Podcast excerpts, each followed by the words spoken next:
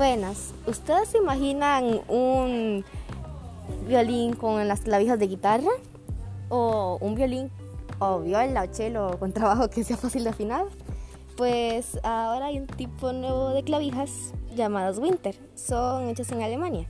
Las ventajas de tenerlos en los instrumentos de viento son que son muy fáciles de afinar, este, no, no quitan la tensión del instrumento y además este, no, no, se, no se daña el clavijero o las clavijas cuando hay que sacarlas o meterlas.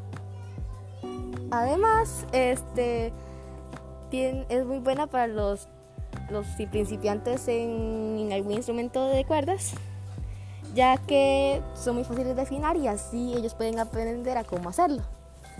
Y eso es una ventaja, así cuando ya estén con un violín diferente este, o cello diferente, les va a ser más fácil saber cómo afinarlos. Muchas gracias.